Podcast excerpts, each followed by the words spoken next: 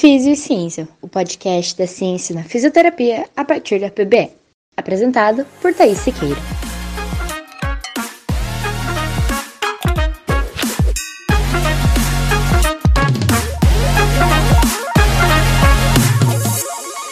Olá, seja bem-vindo ao podcast Físio e Ciência. Nós estamos no mês de outubro e com certeza você que está me ouvindo já viu ou até participou de alguma campanha do Outubro Rosa, mês da conscientização e prevenção do câncer de mama ginecológico. Mas vocês já pararam para pensar qual é a importância de ter um mês para conscientizar e prevenir o câncer de mama? Bom, se você me segue lá no Instagram, provavelmente viu um videozinho que eu postei sobre os números do câncer de mama câncer de mama é o segundo tipo de câncer mais comum entre as mulheres e é a principal causa de óbitos por câncer nessa população. Para vocês terem ideia, a cada ano, cerca de 1,4 milhões de novos casos são diagnosticados no mundo. E no Brasil, só para o ano de 2022, são esperados mais de 66 mil novos casos. Então, se você tem a sorte de não conhecer ninguém que teve câncer de mama, infelizmente, a chance de você ainda encontrar é muito grande. A boa notícia é que, apesar dessa alta incidência da doença, cada vez mais nós encontramos sobreviventes ao câncer devido aos avanços diagnósticos e dos métodos de tratamento. Acontece que o tratamento para o câncer de mama ainda é extremamente agressivo, tanto do ponto de vista físico quanto do ponto de vista psicológico e emocional. Eu trabalho com câncer de mama há cerca de oito anos, mas antes disso eu já tive contato com pacientes no meu mestrado. O tema do meu mestrado foram as complicações físico-funcionais funcionais, pós-câncer de mama em mulheres que já haviam terminado o seu tratamento, ou seja, já estavam consideradas curadas. E uma coisa que sempre me chamou muito a atenção durante as coletas, mais de 100 mulheres que foram coletadas, era o quanto anos depois do término do tratamento, o impacto do tratamento e da doença ainda era presente na vida dessas mulheres, ou seja, elas nunca voltaram a ser quem elas eram pré-câncer de mama. E é por isso que nós, profissionais da saúde, precisamos conhecer o mínimo para que a gente possa, pelo menos, orientar essas pacientes caso a gente tenha contato com elas. E para a gente entender um pouco da fisioterapia no câncer de mama, é importante que a gente entenda os processos pelos quais essa paciente pode passar, principalmente os processos terapêuticos. Quando a gente fala de terapia, de tratamento para o câncer de mama, o principal tratamento, o padrão ouro, é a, a cirurgia. Quase que todas as mulheres que possuem diagnóstico de neoplasia mamária vão ser submetidas a algum tipo de intervenção cirúrgica. Existem dois tipos de cirurgias: as cirurgias conservadoras, aquelas que conservam o tecido mamário, e as cirurgias não conservadoras ou radicais, aquelas que retiram quase que todo o tecido mamário. Podem ainda retirar pele, complexo areolo mamilar e, em casos muito graves, até tecido muscular. São as chamadas mastectomias. Hoje, as técnicas cirúrgicas evoluíram muito, mas mesmo a mama sendo uma, um órgão anexo ao tórax, ou seja, um órgão fora do tórax, as repercussões de um procedimento cirúrgico acontecem em diversas estruturas. Então, nós temos repercussões no tecido cutâneo, na pele, tecido nervoso, tecido vascular, tecido conjuntivo, tecido muscular, na parte articular, e tudo isso vai influenciar num pós-operatório. Tudo isso vai influenciar na funcionalidade, principalmente do membro superior homolateral à cirurgia. Além da cirurgia da mama, as pacientes elas são submetidas ainda a uma abordagem axilar. O que, que é isso?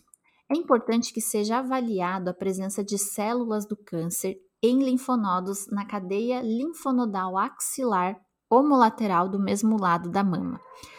E como que eles fazem isso? Eles podem fazer de forma conservadora, pela biópsia do linfonodo sentinela, retirando apenas um linfonodo e avaliando a presença ou não de células tumorais, ou ainda eles podem esvaziar a axila, retirar o máximo de linfonodos daquela cadeia linfonodal para reduzir as chances de disseminação de metástases. E aí nós precisamos somar os efeitos dessa, dessa manipulação cirúrgica na axila aos efeitos da manipulação cirúrgica da mama no tórax. E quais são as principais consequências que nós vamos encontrar de mulheres submetidas a esses dois procedimentos cirúrgicos? Então, nós podemos encontrar complicações da ferida operatória, abertura de suturas, deiscência de suturas, necrose tecidual, que vão atrapalhar, que vão atrasar o movimento do braço, do membro dessa paciente até que esse, essa ferida se cicatrize. Nós podemos ter dor por causa do, do próprio, da própria manipulação cirúrgica e da cicatriz cirúrgica fibroses e aderências, alterações do processo cicatricial que restringem o movimento, redução da própria amplitude de movimento e grande impacto nas alterações da imagem corporal e qualidade de vida dessas pacientes. Além disso, as abordagens axilares, por mexer nos linfonodos e, consequentemente, gerar um processo cicatricial no sistema linfático, pode ainda resultar em linfedema, que é um acúmulo de líquidos no interstício, principalmente do braço homolateral à cirurgia. Ou ainda, uma outra complicação que pode acontecer por essa manipulação dos linfonodos é a síndrome da rede axilar ou cordões axilares, que são cordões fibrosos que se encontram na região da axila, do braço, tórax, podendo chegar até a base do polegar e que restringem a movimentação do braço, principalmente gerando dor. Outra complicação comum que pode acontecer da manipulação cirúrgica das mamas e das axilas são as alterações sensitivas. Os dois principais nervos que são lesados pelas manipulações cirúrgicas é o nervo intercósto braquial, que inerva a parte posterior do braço e lateral do tronco, e quando ele é lesionado, ele pode gerar uma redução ou um aumento da sensibilidade dessa região, podendo inclusive dificultar a movimentação da paciente, e o nervo torácico longo, que pode resultar na presença de escápula alada, que consequentemente influenciará no movimento da articulação do ombro.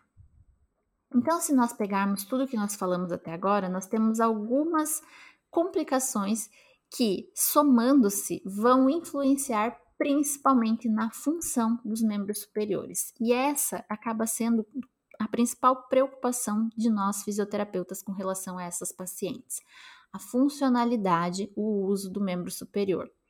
E é muito comum que essas pacientes apresentem uma redução desse uso. É muito comum que essas pacientes apresentem uma dificuldade de movimentação, que vai impactar diretamente na sua função social, familiar, econômica, profissional e que precisa ser prevenida e trabalhada. Mas ainda essa paciente pode ser submetida aos tratamentos adjuvantes, são eles a quimioterapia, a radioterapia e a hormonioterapia.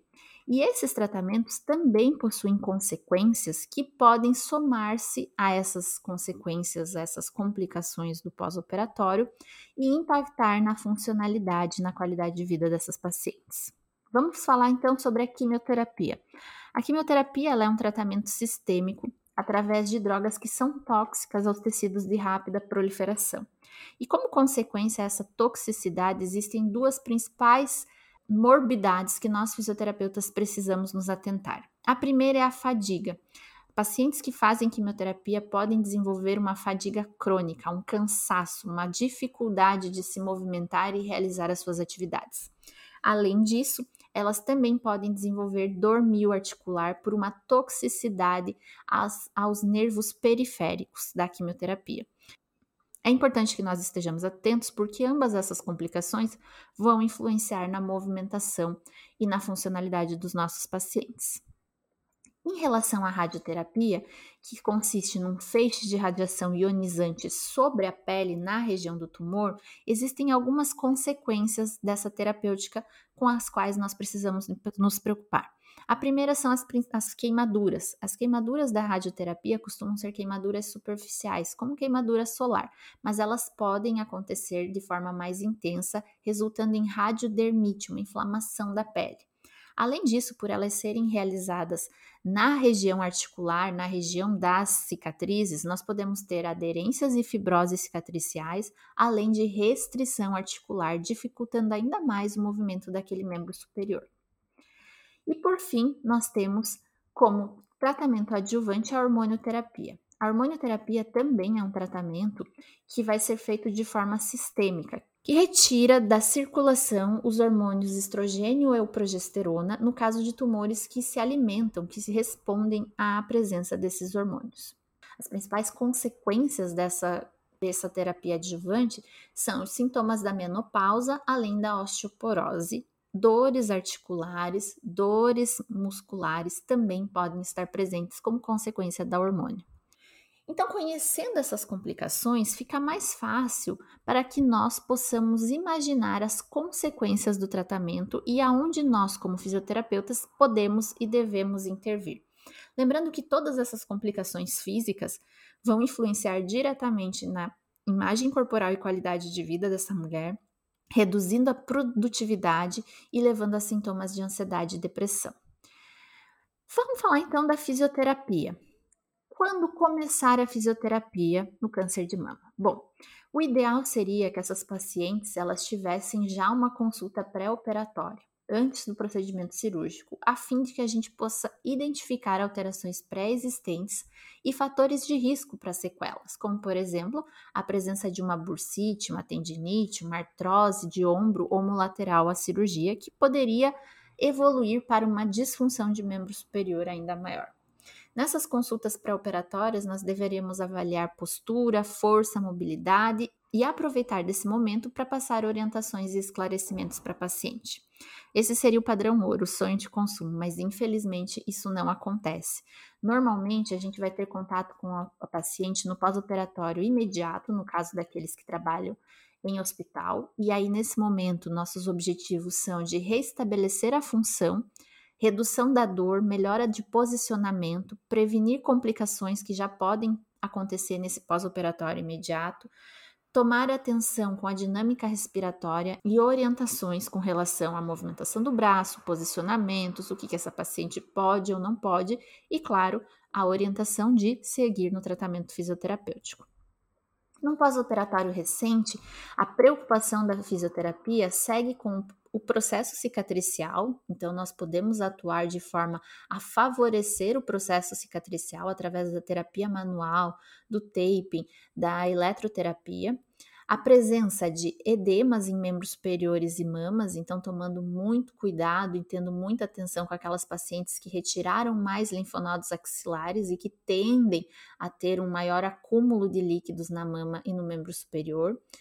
E o principal foco, obviamente, é a amplitude de movimento de ombro, principalmente se essa paciente tem indicação em realizar a radioterapia, já que a radioterapia exige um posicionamento de flexão e abdução de ombro maior de 90 graus. E caso essa paciente não tenha por alguma razão, ela pode atrasar o seu tratamento.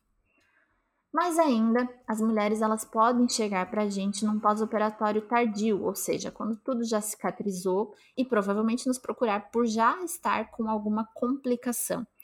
E quais são as complicações mais frequentes? Ainda a presença do cordão axilar, a escápula alada, o linfedema, a dor, as disfunções de membro superior e as alterações sensitivas. Bom, gente, esse é um resumo bem resumido sobre como a fisioterapia pode e deve agir no câncer de mama. Eu espero que vocês tenham pelo menos alguma noção a partir desse, desse áudio, desse podcast, para que caso vocês encontrem alguma paciente com, essa, com esse diagnóstico, com essa doença, vocês consigam ajudá-la da melhor forma possível. Existe muita pesquisa, existem muitos estudos acontecendo e caso vocês tenham alguma dúvida com relação a isso, queiram saber mais, queiram ter mais materiais a respeito do que nós fisioterapeutas podemos fazer nesse pós-operatório, nesse pós-tratamento, me procura lá no Instagram, arroba thaisiqueira.fisio, Thaís com H. Eu vou adorar conversar com vocês. Um beijo e até semana que vem.